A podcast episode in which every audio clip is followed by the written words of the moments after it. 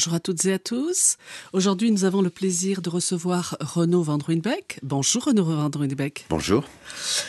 Alors, nous allons un petit peu, dans le cadre de cette émission, les choix cinéma d'un ancien juge d'instruction, nous allons un petit peu faire le tour très très rapide de votre parcours professionnel, à tous les sens du terme. Vous avez été, pour l'essentiel, juge d'instruction à plusieurs, euh, dans plusieurs juridictions, avec même une période d'enseignement euh, du travail du juge d'instruction à l'École nationale de la magistrature, cette fois-ci en 1985-1988, ce qui vous a donné l'occasion, je pense, à la fois tirer de votre expérience et de votre double expérience, expérience de terrain plus expérience pédagogique, de publier un que sais-je consacré au juge d'instruction et puis, plus récemment, vous avez mis à profit votre, euh, euh, jeune euh, activité de retraité pour nous régaler de deux ouvrages qui sont en quelque sorte une euh, un condensé des affaires les plus, les plus importantes que vous ayez eu à connaître, hein, puisque vous étiez à peine installé dans vos fonctions que vous avez eu à connaître l'affaire Boulin, donc du nom d'un ancien ministre euh, du président Giscard d'Estaing. Vous avez à connaître l'affaire Urba au début des années 90. Vous avez eu l'affaire de quelques décennies plus tard euh, liée aux frégates de Taïwan, ou encore Jérôme Kerviel, ou encore Cahuzac que vous avez partagé avec un de vos collègues Roger Leloir, ou euh, l'affaire euh, Richard Ferrand.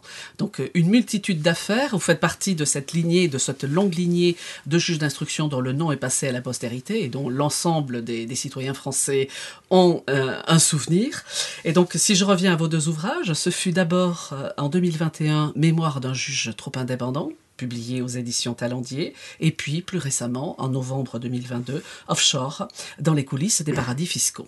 Est-ce que vous pourriez un petit peu nous, nous, nous relater à la fois votre expérience de juge d'instruction, donc sur plusieurs décennies, et puis également euh, nous présenter ces deux ouvrages, qu'est-ce qu'ils représentent pour vous, est-ce qu'ils constituent un aboutissement euh, de votre travail euh, d'enquêteur, ou est-ce qu'ils sont dans une volonté là aussi pédagogique, mais cette fois-ci euh, vis-à-vis du, grand public J'irai les deux. C'est un aboutissement parce que, ayant pris ma retraite, puisque dans la fonction publique, on vous met dehors, même si vous pensez que vous pouvez continuer, euh, je me suis dit que, c'est l'objet du premier ouvrage, c'était intéressant d'expliquer cette mutation profonde qu'il y a eu dans la justice, qui aujourd'hui s'intéresse aux affaires financières, politico-financières, mais qui hier ne s'y intéressait pas du tout, elle ne s'y aventurait pas.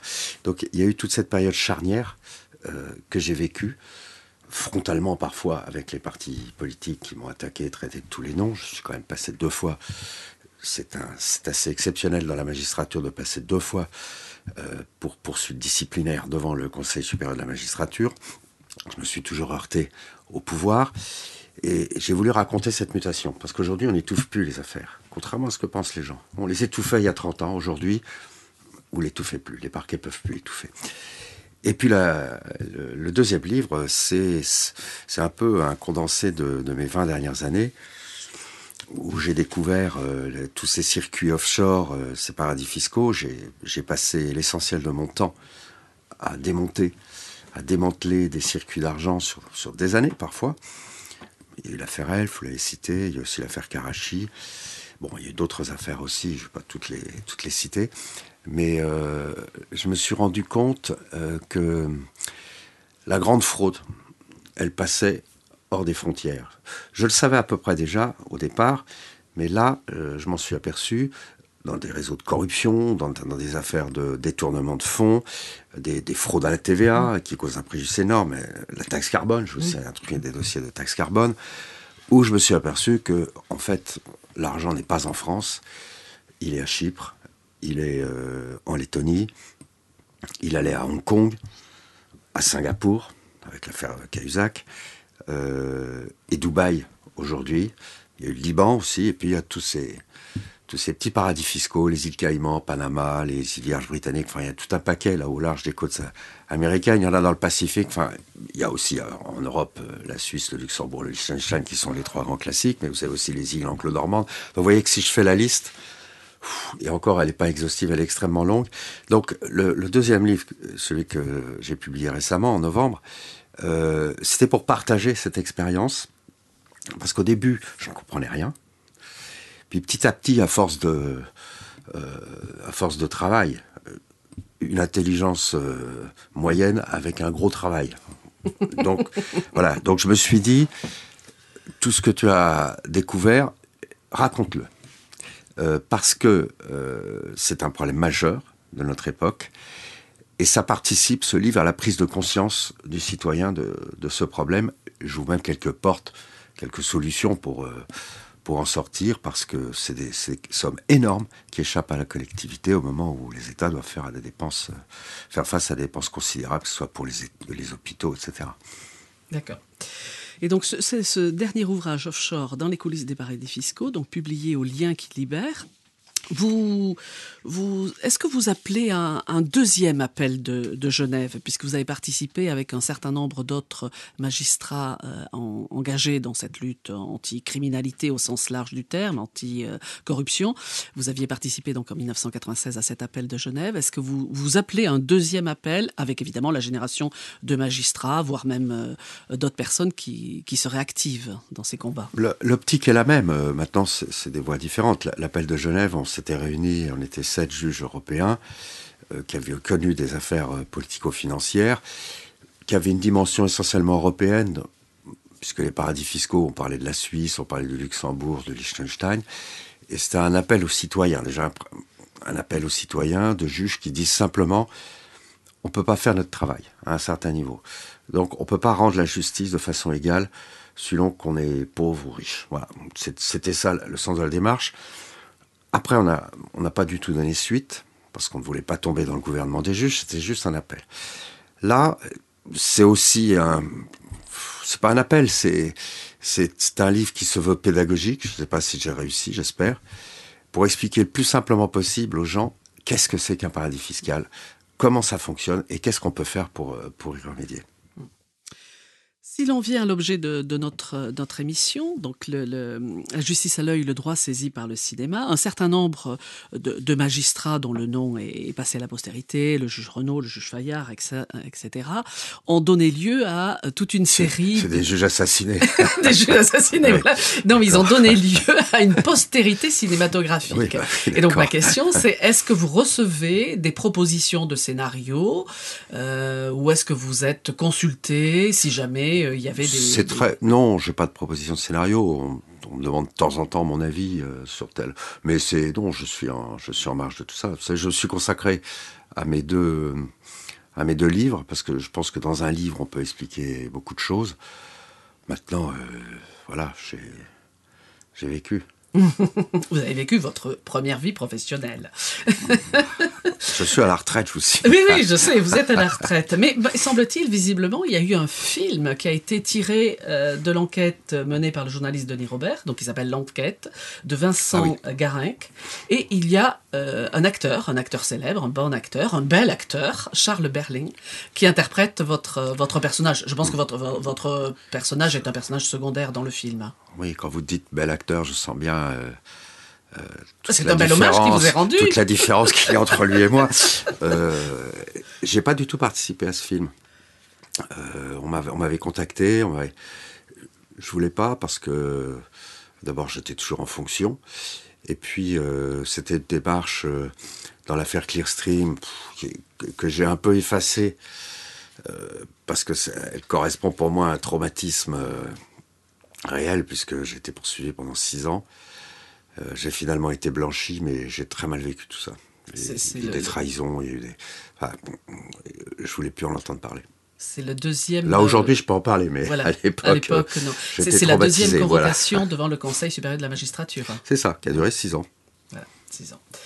Donc cette, euh, cette longue lignée de juges dont vous avez dit qu'effectivement ils étaient, ils, étaient, ils avaient été assassinés par leur, par leur fonction, m'amène à une autre question. Est-ce que, en tant qu'ancien juge, même du temps où vous étiez juge, vous intéressiez aux personnages, soit d'enquêteurs, soit de juges d'instruction, soit de juge du siège, soit du procureur au cinéma?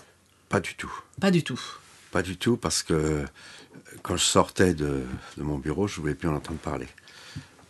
Euh, ça me ramenait, sinon ça me ramenait à mon, à mon métier. Donc je lis pas de romans policiers. Euh, oui, des films, euh, pourquoi pas, mais je vais pas spécialement voir des films parce qu'ils traitent de la justice. De toute façon, ça sera un prisme déformé. Et puis, il y a autre chose dans la vie. J'y consacre tout, tout, mon temps professionnel, qui était assez long, je dois dire, pour faire autre chose dans mes temps de loisirs. Donc vous ne gardez pas le, souvenir ému de Jean-Louis Trintignant dans... Si, bien sûr. Ah, Même, ah, voilà, quand même. Donc vous n'avez pas vu tous les films avec tous les, les jeux d'instruction, mais quand même les plus importants euh, dans les personnages. Mais malgré tout, vous vous intéressez au cinéma. Et quels sont vos choix de cinéma? Les deux, les deux choix que, que, vous nous avez proposés, voilà. Euh, c'est-à-dire un film euh, polonais, Ida, et puis le film Incendie, euh, qui lui traite plus du, Liban. Voilà, ce sont des films que, que j'ai choisis parce que c'est des films qui m'ont marqué, qui m'ont touché. Qui vous ont touché. Alors on va peut-être commencer avec le, premier extrait, donc d'Incendie, de Denis Villeneuve, qui est donc un cinéaste euh, québécois.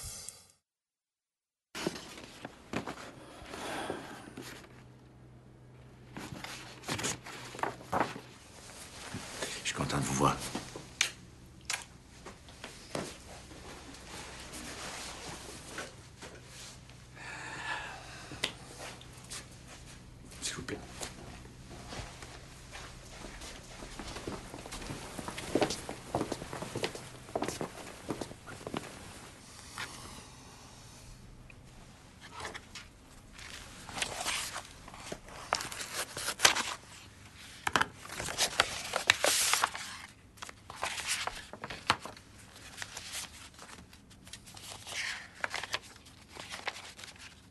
Testament de Mme Nawal Marwan. Ouverture du testament devant ses deux enfants, Simon Marwan et Jeanne Marwan. Conformément à la volonté, au règlement et aux droits de Mme Nawal Marwan, le notaire Maître Jean Lebel est institué liquidateur testamentaire. Euh, je dois vous dire ici que c'est la décision de votre mère. J'étais personnellement contre, mais elle a insisté. Vous savez, votre mère était plus qu'une employée pour moi. Ma défunte épouse et moi, on vous considérait un peu comme notre famille. Alors, j'ai pas pu refuser. Tous mes avoirs seront partagés entre les jumeaux Jeanne et Simon Marouane. L'argent leur sera légué équitablement et mes meubles distribués selon leurs désirs et accords. Enterrement. Au notaire Jean Lebel. Enterrez-moi sans cercueil, nu et sans prière. Le visage tourné vers le sol, face première contre le monde. Pierre et épitaphe. Aucune pierre ne sera posée sur ma tombe et mon nom gravé nulle part. Pas d'épitaphe pour ceux qui ne tiennent pas leurs promesses. À Jeanne et Simon, l'enfance est un couteau planté dans la gorge. On ne le retire pas facilement. Jeanne, le notaire Lebel te remettra une enveloppe. Cette enveloppe est destinée à votre père. Retrouve-le et remets-lui cette enveloppe. Simon, le notaire te remettra une enveloppe. J'en ai assez entendu. C'est pas terminé. Continuez. Simon, le notaire te remettra une enveloppe. Cette enveloppe est destinée à votre frère. Retrouve-le et remets-lui cette enveloppe.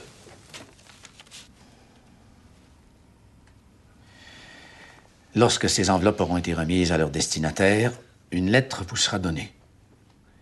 Le silence sera brisé, une promesse tenue et une pierre pourra être posée sur ma tombe et mon nom sur la pierre, gravé au soleil.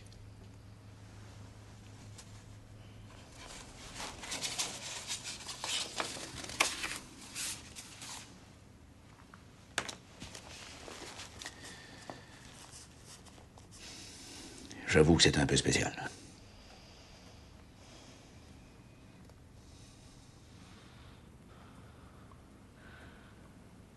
As-tu des trucs à signer? Non, pas aujourd'hui. OK. Merci, Jean. On y va? Attends. Vous la connaissez, l'histoire de notre père? Vous savez qu'on n'a pas de frère? Pourquoi vous l'avez laissé écrire ça? Je, je comprends votre surprise. C'est très étonnant. Arrête de faire l'innocent. On sait de qui on parle, il n'y a rien d'étonnant là-dedans. On n'invente pas ces choses-là, Simon. Pas dans un testament. Il y a ça aussi.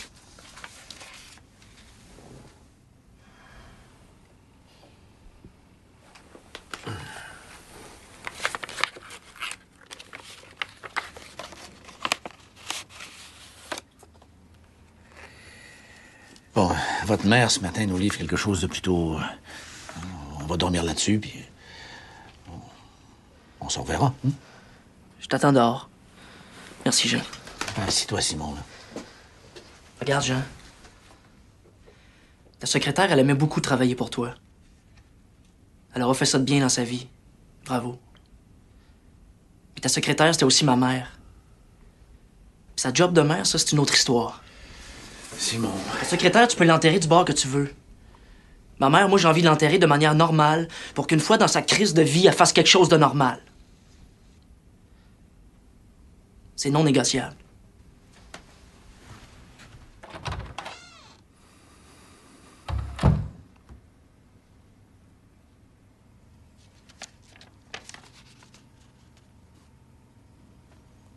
Prenez votre temps. Et venez me revoir quand Simon sera calmé. Je sais que c'est très inhabituel, mais... Ta mère était pas folle, Jeanne.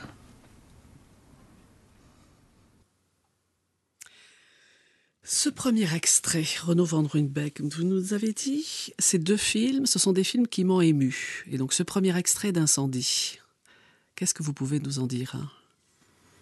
Ouais, C'est une scène euh, très. euh, elle paraît très, très ordinaire dans la forme. C'est un notaire qui remet un, pas un testament, mais enfin une lettre de la mère aux deux enfants. Mais derrière, euh, c'est extrêmement lourd. On sent que quand elle dit qu'elle veut être enterrée nue, euh, le fils le supporte pas, euh, on sent le drame. Il y a, un drame. On ne sait pas lequel. On va le comprendre petit à petit avec la quête des, des deux, des deux jumeaux qui veulent connaître l'histoire de leur mère et de leur passé et du frère, et bien évidemment. Et je dirais que c'est ce contraste qui est, qui est très fort dans cette scène parce que D'ailleurs, on voit bien que le, notaire, il fait son travail comme un notaire, mais il y a des touches personnelles tout de suite. Euh, on l'aimait beaucoup avec ma femme, elle a travaillé ici, etc. Je voulais pas, mais euh, j'ai fini par. C'est du personnel qui n'a pas place normalement dans le travail d'un notaire. Donc déjà, les codes sont cassés. Et, je trouve que les deux personnages de la fille et du fils sont parfaitement euh, ciblés parce qu'on voit la fille qui pleure, elle a des larmes parce que euh, qu'est-ce qui s'est passé? C'est pas possible ce drame. Mais elle veut savoir, elle reste calme, alors que le frère, c'est la révolte. Il est révolté et on comprend. Euh, donc tout ça, le, décor est déjà posé euh, dès cette scène. Et ben après, c'est parti. Après, c'est parti. Donc, nous sommes effectivement presque au début du film. C'est pas, pas cet extrait ne débute pas le film, mais c'est le- l'extrait qui, qui, malgré tout, amorce, vous l'avez dit, cette quête. Et cette quête, euh, bah, c'est une quête à plusieurs niveaux. hein. C'est une quête historique, une quête sur euh, l'origine de ces deux jumeaux, puisque ils s'appellent Jeanne et Simon Marwan. Leur mère s'appelait Nawal Marwan. Donc, on imagine bien qu'ils font partie de, de l'immigration euh, qui est arrivée au, au Québec. Enfin, au moins, la mère euh, n'est pas originaire du Québec. Et, et- et la, la jeune femme, Jeanne, va repartir donc sur la trace du passé de sa mère, la quête de ce frère et ce père dont ils ont visiblement jamais entendu parler, mais qui, bien sûr, euh, sinon il ne serait pas là, euh, a, a existé Et en tant cause. que géniteur. Pour cause, bien sûr. Ce, film, euh, Incendie, donc, qui est donc le quatrième film de, de Denis Villeneuve, hein, qui est, euh, dont le premier film était un 32 août sur la Terre, mais qui depuis, évidemment, est passé à la postérité avec un certain nombre de, titres. Euh, je peux en citer quelques-uns. Sicario en 2015, Premier Contact en 2016, Blade Runner 2049 en 2015 ou Dune en 2021 pour le, le plus récent d'entre eux, est ici à partir d'un matériau qui est un matériau théâtral, c'est-à-dire qu'il s'agit d'une pièce de Wajdi Mawad, qui était lui-même euh, issu du Liban, mais qui était passé avec ses parents en France et puis finalement euh, qui habitait au Québec et qui s'était lancé à la fois dans les études et dans l'écriture euh, de pièces et de mise en scène de, pièces de théâtre. Et donc cette pièce Incendie est le deuxième volet d'une tétralogie de, quatre pièces intitulée Le sang des promesses. Et donc on va avoir le matériau théâtral qui va être revisité par un cinéaste québécois en en gardant la grande trame, mais en même temps en, ayant un certain nombre d'adaptations. Et là, effectivement, vous l'avez dit, hein, c'est une scène banale a priori. On est dans l'étude d'un notaire québécois, euh, donc ouverture du testament. Premier, premier élément qui, qui, qui change du, du dispositif habituel, c'est-à-dire que il est en même temps qu'il est le notaire, l'exécuteur testamentaire, alors qu'il ne voulait pas l'être, et euh, au lieu alors en lieu et place de ses enfants, hein, puisque visiblement la seule famille de la défunte, c'était euh, ses deux enfants, les, les jumeaux. Et euh, évidemment, les propos, les propos qu'il est obligé de lire qui ont été couchés sur le papier par la défunte euh, secouent euh, de façon importante non seulement ses deux enfants, mais également le notaire aussi. Donc là, nous sommes avec un, un une entrée en matière qui, qui, est déjà un nœud inextricable. Et oui. ce nœud va se défaire petit à petit. Et là, je, je vous laisse le défaire pour les auditeurs. Euh, déjà, je, ce que je voudrais ajouter, c'est que même le notaire, il est ambigu entre son rôle personnel et son rôle professionnel. Mais la première question qu'on se pose, est-ce qu'il sait? Mm. Déjà, l'énigme, elle est là. Est-ce qu'il sait il fait comme si il n'a pas le droit de le dire, ou alors il ne sait pas. Euh, manifestement, quand on voit la scène, ce que dit la fille, euh, il cache des choses. Il en sait plus qu'il veut, qu veut bien le dire. Parce que, bon, mais on ne sait pas. Euh, mm. on, on, est obligé de. Et tout ça, cette scène est remarquablement ciselée. Il n'y a pas un mot de trop. Et bah oui, euh, ils vont découvrir par la suite euh, la vérité, après être passés par euh, différents périples pour reconstituer l'histoire pour le moins chaotique, mais ça ils le savaient au départ, de leur mère, et apprendre, découvrir l'horreur qui, qui, qui est, dont ils sont issus eux-mêmes. Oui, tout à fait. Oui, oui, oui. oui. Euh, l'histoire chaotique, est-ce qu'ils étaient si au courant que ça de, de l'histoire de leur mère? Non, mais ils sentent bien euh, attendez, vous avez un notaire qui, vous dit ça sur votre mère, qui vous qu'est-ce qu'on m'a caché? Il y a toujours des secrets dans les familles. Mais là, on sent que c'est quelque chose de, très lourd. Euh, D'ailleurs, si la mère ne l'a pas dit, pourquoi elle ne l'a pas dit à ses enfants? Ils ne peuvent que se poser la question. Ch chacun veut connaître ses origines. Et les parents le savent, mais s'ils ne le disent pas. Et puis le père, qui c'est le père? Et c'est ça qu'ils vont chercher, c'est le père le père et ce frère dont ils n'ont jamais entendu parler. Bien sûr. Parce que le père, il, pense, il pense et peut-être que la mère l'a laissé croire, ou elle-même le pense, que le père est mort. Leur père est mort, mais en revanche, ils n'ont jamais entendu formuler euh, le nom du frère. Or, le frère, forcément, est leur aîné, donc il n'est pas forcément si âgé que ça, vu, vu leur jeune âge à, à tous les deux. Donc, euh, donc il y a un, il y a double, un mystère. Il y a un double, il y a mystère. Un double mystère qui mmh. va se rejoindre à la fin mmh, du film. Mmh, qui va se rejoindre à la fin du film. Est-ce que vous avez eu l'impression, vous, là, qu'on pouvait situer, parce que euh, moi j'ai parlé du, du, metteur en scène, euh, de l'auteur dramatique et du metteur en scène Wajdi Mouawad qui était né au Liban, est-ce que vous avez l'impression, quand vous voyez le film, qu'on peut situer géographiquement euh, non, pas le Québec, Alors, ça bien sûr, mais quand, euh, quand, elle va sur la quête de, de sa mère. Hein. Oui, on pense tout de suite au Liban. Euh, on pense à ces guerres, euh, guerres de religion stupides entre les chrétiens et les musulmans. Montaigne a vécu une époque, il y avait la, il y avait la guerre entre les, les catholiques. catholiques et les protestants. Bon, à un moment donné, il a dit bon, calmez-vous. Bon, aujourd'hui, on a la guerre là-bas. Alors, on a, on a les, on a les sunnites, les chiites, on a les, euh, au nom de la religion, on a des guerres épouvantables. Et d'ailleurs, tout au long du film, euh, on ne sait jamais si on est dans le camp, on est où là, dans le camp chrétien ou le camp, au camp musulman. Alors, regardez la vie de la femme, de la mère qu'on va reconstituer. Elle bascule de l'un à l'autre. Donc, euh, c'est, ça montre bien. tout- C'est ça que j'apprécie dans ce film, toute la, la relativité humaine. Euh, oui, il y a, des, grandes religions comme ça, il y a des guerres euh, aussi stupides les unes que les autres. Et au milieu, il y a, les gens qui, sont là et ils ne sont pas forcément complètement d'un côté ou complètement de l'autre. Euh, je, pense aujourd'hui à. C'est un autre sujet, mais prenez les, les, Ru- les pro-russes qui sont dans, le, Donbass, qui a été récupéré par les Ukrainiens. Ils se situent où, ces gens-là? Là aussi, vous allez avoir des. puis vous avez des histoires d'amour qui peuvent, qui peuvent se, se créer avec toutes les conséquences que ça peut avoir. C'est notre- c'est le cas dans le, dans le film. Ce film dénonce euh, l'intolérance.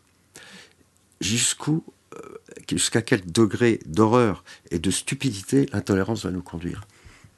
Oui, parce que le, le film fonctionne avec un système de flashback, c'est-à-dire qu'il va y avoir la quête d'abord de Jeanne sur les traces euh, du passé de sa mère, la quête du frère et peut-être du père, s'il est encore vivant, et parallèlement, dans le montage du film, on a des flashbacks sur la jeunesse de, de leur mère, donc jeunesse de leur mère qui a été élevée dans le milieu chrétien, c'est pour ça qu'on en- on suppose qu'on est dans, dans le cas du Liban, de toute façon on est au proche Moyen-Orient. C'est Ça, ça- voilà, ça, c'est indéniable. caractéristique du Liban, Voilà. même s'il ne désigne pas le Liban. Je crois qu'il a tourné le film en Jordanie. C'est Il pas- l'a tourné en Jordanie, C'est à voilà. côté. Bon, mais c'est, ça fait vraiment penser au Liban, bien Voilà, sûr. avec l'occupation israélienne pour le sud du Liban, etc. Elle participe quand elle est étudiante euh, au journal de résistance On va marquer Palestine. Euh, voilà, donc euh, on est dans, dans ce Oui. mouvement-là. Et dans, je vous parlais de guerre de religion, mais vous avez le Hamas, euh, chiite, vous avez des sunnites, vous avez des, chrétiens. Alors il y a plusieurs, plusieurs sortes, plusieurs euh, partis chrétiens, et puis vous avez Israël qui a fait des incursions. Bon, là c'est le comble, euh, le comble de l'horreur. Mm, Le comble de l'horreur. Et le comble de l'horreur qui effectivement se manifeste dans, dans ce film. hein. On est avec une tragédie oedipienne. Oui. On est avec un retour sur une guerre. Et l'équipe Oui. du tournage dit en fait c'est une métaphore de toutes les guerres. Elle est peut-être oui. située Et géographiquement. en plus, elle est, elle est, c'est une guerre de religion à la base, au départ. Faut pas oublier, c'est pas qu'une guerre euh, entre voisins qui veulent se, qui se disputent un bout de territoire. Et on est dans le, le mélange aussi, à la fois donc avec ce ces flashbacks, mais également euh, cinéma de fiction, puisque c'est une fiction, et en même temps il y a des éléments documentaires, des photos, etc., qui sont bien, euh, qu'on Oui. qu'on a l'impression extraites de cette zone au moment de la guerre civile du Liban. D'où le années 70, réalisme 80. du film. Voilà. C'est un grand réalisme.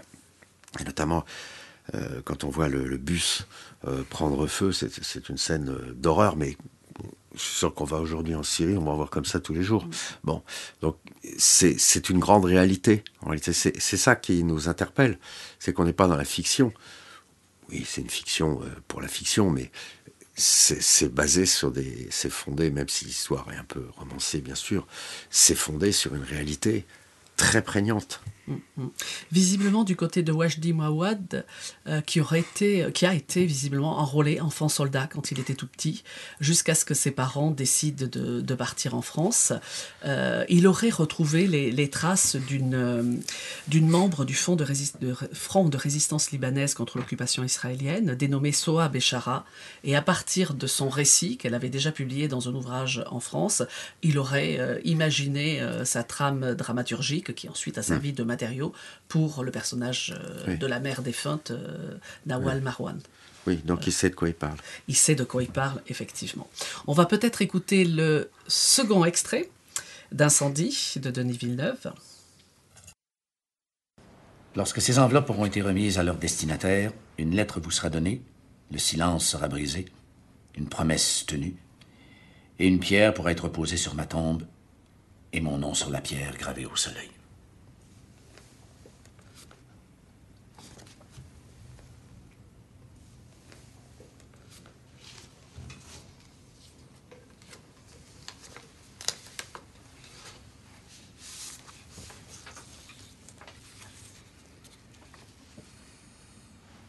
Mes amours, où commence votre histoire? À votre naissance? Alors elle commence dans l'horreur. À la naissance de votre père Alors elle commence dans une grande histoire d'amour. Moi, je dis que votre histoire commence avec une promesse. Celle de briser le fil de la colère. Grâce à vous, je réussis enfin aujourd'hui à la tenir. Le fil est rompu. Et je peux enfin prendre le temps de vous bercer. De vous chanter doucement une berceuse pour vous consoler. Rien n'est plus beau que d'être ensemble. Je vous aime. Votre mère. Nawal.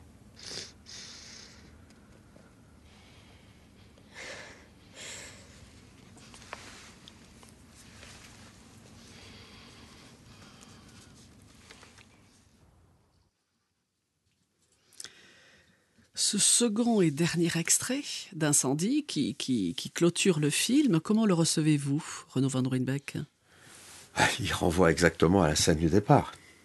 On est au point d'arrivée. Euh, on, a, la clé. Et euh, c'est bis repetita quelque part, parce que c'est toujours le notaire. Euh, voilà, la parenthèse est fermée, en quelque sorte. La boucle est bouclée avec ce, euh, ce message d'espoir quand même qu'on voit la, la, mère qui a quand même vécu des horreurs. Euh, et comme elle le dit, tout a commencé par une histoire d'amour. Mais elle était chrétienne, il était musulman. Bon, voilà. Donc euh, le drame est là. tout, tout, va découler de, de, là. Et après, un pays en guerre, etc., avec toutes les horreurs qu'elle a, qu'elle a pu connaître et qu'a pu connaître son, son propre fils, avec ce, toujours ce basculement de, de, la religion chrétienne au, mouvement euh, musulman extrémiste. Elle va commettre des, des, actions contre les chrétiens alors qu'elle est chrétienne. Et le fils, pareil, euh, le, grand frère, euh, qui est aussi le père, bien, évidemment, c'est tout le, drame, qui va être un, un tireur d'élite reconnu du côté musulman, mais qui, on va le retrouver gardien, de prison chez les chrétiens. Là aussi, alors, c'est compliqué à suivre. Euh, quand j'ai vu le film, mon, intelligence moyenne avait par, parfois du mal à comprendre ce qu'on essayait de me faire comprendre. Voilà. Donc, vous savez, quelquefois, j'ai besoin, quand je travaillais dans mes dossiers, il fallait que je lise deux fois, trois fois, pour être bien sûr que j'ai compris. Sinon, j'ai pas compris. Et après, je, je, suis dans le, dans le flou. Mais je pense que c'est aussi voulu par le, par le, le cinéaste, c'est nous amener comme ça à toujours nous poser des questions. Est-ce que c'est vrai que Est-ce que c'est donc ça, ça entretient cette euh, cette curiosité, cette envie de savoir, de connaître ce drame qui, qui s'est passé. Mmh, tout à fait. Le spectateur est en éveil. On ne lui déroule pas un tapis avec ah, une histoire qui part de A jusqu'à Z. Non, on a des. des... On prend les choses à l'envers. On prend les choses dès le départ. Voilà, dès le départ. Dès le départ, on commence par la fin. Voilà. C'est-à-dire la mère meurt et il va falloir revenir en arrière pour retrouver toute. Euh, toute l'histoire. Mmh, mmh. Et oui, et quand vous le dites, c'est un message d'espoir, effectivement, c'est un message d'espoir pour ces deux enfants qui ont fini par résoudre les énigmes de la vie de leur mère, mais c'est un message d'espoir beaucoup plus général aussi, c'est que on peut sortir apaisé, apaisé de tous ces drames, de toutes ces horreurs. Oui, c'est l'humanité, le fait de vivre ensemble, qu'elle dit, c'est la base de tout. Euh, même dans les horreurs, il y a, des moments très forts euh, d'intimité. Et je, je moi j'ai aimé ça. Ça m'a touché voilà parce que euh, c'est vrai. C'est vrai. Et en même temps c'est pas vrai parce que l'horreur du, frère qui du fils qui viole sa mère bon je peux pas croire un truc pareil. Mais c'est l'intrigue. C'est là c'est là que rentre la fiction. Mais cette fiction va nous entraîner au cœur de la réalité et nous faire comprendre un certain nombre de choses on voit pas le petit monde de la même manière quand on a vu ce, film parce que bah, c'est pas les méchants contre les gentils pas du tout. C'est des guerres on a l'impression que c'est on peut pas s'en sortir parce que bah, la religion est là il n'y a pas d'état. Regardez la situation du, Liban aujourd'hui ça pas pas beaucoup changé. Euh, donc voilà c'est un peu la fatalité. Euh, il, est, il est assez je vais pas dire défaitiste mais fataliste quelque part mais il y a quand même cette, cette lueur d'espoir avec euh, le fait que ben on va quand même lui faire une tombe à peu près correcte. Voilà. Parce que à partir du moment où l'énigme a été résolue, elle accepte cette fois-ci que sa colère soit apaisée et qu'elle bénéficie d'une tombe avec son nom gravé dessus, alors que dans la première mouture de la lecture euh, de, de son testament, elle avait dit tant que ces énigmes ne sont pas résolues, je refuse. Oui, mais l'énigme, elle la connaissait. Elle l'aimait, elle la connaissait, mais elle voulait Mais que elle- ses enfants la, la connaissent, la et qu'ils la découvrent. Qu'ils la découvrent par eux-mêmes. C'est tellement affreux, de toute façon, qu'elle ne pouvait peut-être pas leur dire, tout simplement. Mais cette quête qui va, qui va être celle des enfants va leur permettre de comprendre un certain nombre de choses. Ils n'auraient peut-être pas compris si leur mère leur avait raconté. J'en sais rien. Mais en tout cas, c'est c'est dans la dimension, euh, la- dans la dynamique du film. Et c'est ça qui nous tient en haleine pendant tout le film. Tout à fait. Et quand vous avez dit au départ, euh, le notaire, peut-être qu'il en sait un peu plus, je ne sais pas s'il connaît l'intégralité de l'histoire de la mère. Je pense qu'il n'a eu que des bribes. Je ne sais pas. Je ne sais pas. euh, il, est, il est assez énigmatique, il est très professionnel dans la mesure où il ne livre pas les, les secrets qu'il connaît. Il a une dimension personnelle avec euh, cette femme qui est morte. La, la- la première scène laisse penser qu'il sait. Mais il respecte la volonté de, de la mère de ne pas le dire. J'ai eu ce sentiment-là, mais peut-être que, peut-être je- que j'ai rien compris au film. Non, hein. non, Bon. non, non, mais c'est c'est- non, mais c'est ça qui est intéressant. C'est ce que vous dites dans, le, dans, vos propos précédents. C'est-à-dire que le cinéaste ne livre pas une seule clé possible et que chaque spectateur va cheminer. Non. Et voilà. Moi, j'ai l'impression qu'il il sait des petites choses, mais qu'il ne sait pas tout. Et Oui. que lui-même va découvrir des choses petit à petit. Les deux néophytes sont les enfants, évidemment, eu égard à leur jeune âge, vu égard à leur vie occidentale. Enfin bon, tout, tout, tout, tout- tout les a éloignés de, de cette première partie de la vie de leur mère. Mais, mais le notaire, je suis pas persuadé Oui. qu'il soit dans l'intimité à tout connaître de la, Les- de la vie de la défunte. pardon, les enfants, c'est nous, c'est notre regard. C'est-à-dire que on découvre avec eux la lettre et on va, on va essayer de comprendre avec eux. C'est à travers eux euh, leur, euh, leur sentiment de- d'injustice quelque part qu'on va, qu'on va remonter, nous spectateurs, euh, l'histoire. C'est- nous, les enfants, dans, dans le, dans le film. Tout à fait, tout à fait. Et Simon, avec sa colère initiale, qui finalement sera apaisée, puisqu'il va pouvoir euh, enterrer sa mère de façon à peu près normale, c'est-à-dire euh, avec un, un nom gravé sur une tombe. Et, euh, Mais il l'exprime dès la première scène. Je veux que ma mère soit enterrée dignement. Et il a, il a cette phrase que j'aime beaucoup, c'est non négociable. c'est non Il négociable. y a des choses dans la vie qui sont non négociables. Voilà. Et ce qui est intéressant aussi, c'est que autant dans, la- dans le premier extrait, c'était le, le notaire professionnel qui faisait la lecture euh, des, euh, des consignes données par la mère, là je ne sais pas si vous y avez été sensible, mais la dernière lettre qui est adressée donc aux jumeaux, qui est-ce qui la lit? Vous me posez une colle. C'est la défunte, c'est la- c'est une voix off de la défunte. Ah oui. Donc non seulement elle leur a écrit, mais Ah en oui, plus, dans le montage, on, on l'a fait lire par, euh, par Nawal. Ce n'est plus le notaire qui est l'intermédiaire. Donc c'est bien la mère qui s'adresse directement aux enfants et donc, comme vous nous Bien l'avez dit, sûr. aux spectateurs. Bien sûr, je- encore une fois, j'ai rien compris. Au Non, film. non, vous- c'est pas que vous avez rien compris au film, c'est que vous étiez... Ça m'a échappé. C'était la promesse de la mère. revoir, oui. Il faut toujours les revoir subtil. voilà, Ouais. plusieurs fois. Euh, vous nous avez dit que vous n'aimiez pas voir euh, des juges d'instruction, des procureurs, etc., des magistrats plus largement à l'écran. Mais là, nous avons un notaire, et dans ces deux extraits, nous avons un notaire. Donc le milieu du droit peut se glisser quand même dans les interstices du film, et ça ne vous rebute pas? Oui, et puis c'est une enquête euh, également. Bon, le fait que ça soit un notaire, c'est c'est pas un procès, c'est pas non plus. euh, mais C'est un auxiliaire de justice. oui, oui, mais à ce moment-là, euh, dans quel film vous ne trouvez pas un auxiliaire de justice ouais, Il y en a, mais c'est pas axé. Je, je trouve que le, le rôle du notaire, oui, c'est un peu le rappel à la loi. C'est vrai, vous avez raison. C'est le rappel à la loi par un homme qui, porte quelque chose de très lourd. Qui, en plus, il y a, la différence d'âge avec les, deux jeunes et qui les lâche comme ça dans la nature avec ce, secret qu'ils doivent, percer. Oui, il y a un rappel à la loi quelque part, bien sûr. Mais je dirais que c'est dans la mise en scène. Moi, ce qui m'a intéressé euh, beaucoup dans le film, c'est, c'est son réalisme. C'est la, scène où elle se fait violer dans la prison, c'est l'incendie du bus, il y a le côté documentaire qui, qui, renvoie à une réalité très dure.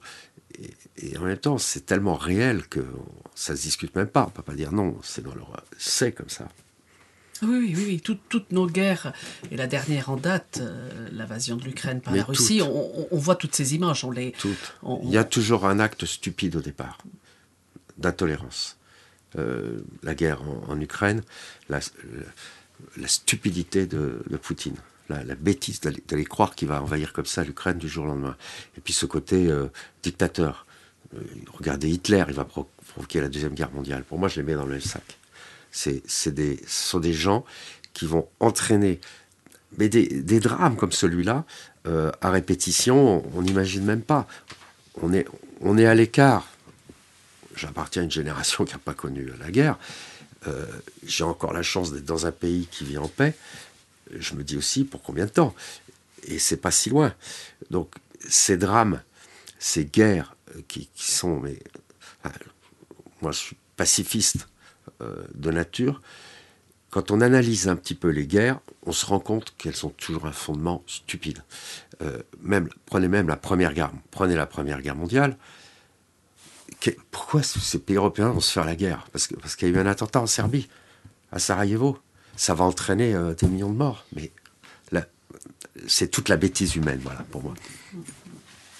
Mais vous l'avez dit, dans ce film, voilà, la promesse a été tenue, euh, on a brisé le fil de la colère, voilà, les enfants sont apaisés, et en même temps, malgré la, lourdeur des secrets révélés, et en même temps, euh, bah, la, défunte va pouvoir reposer enfin en paix.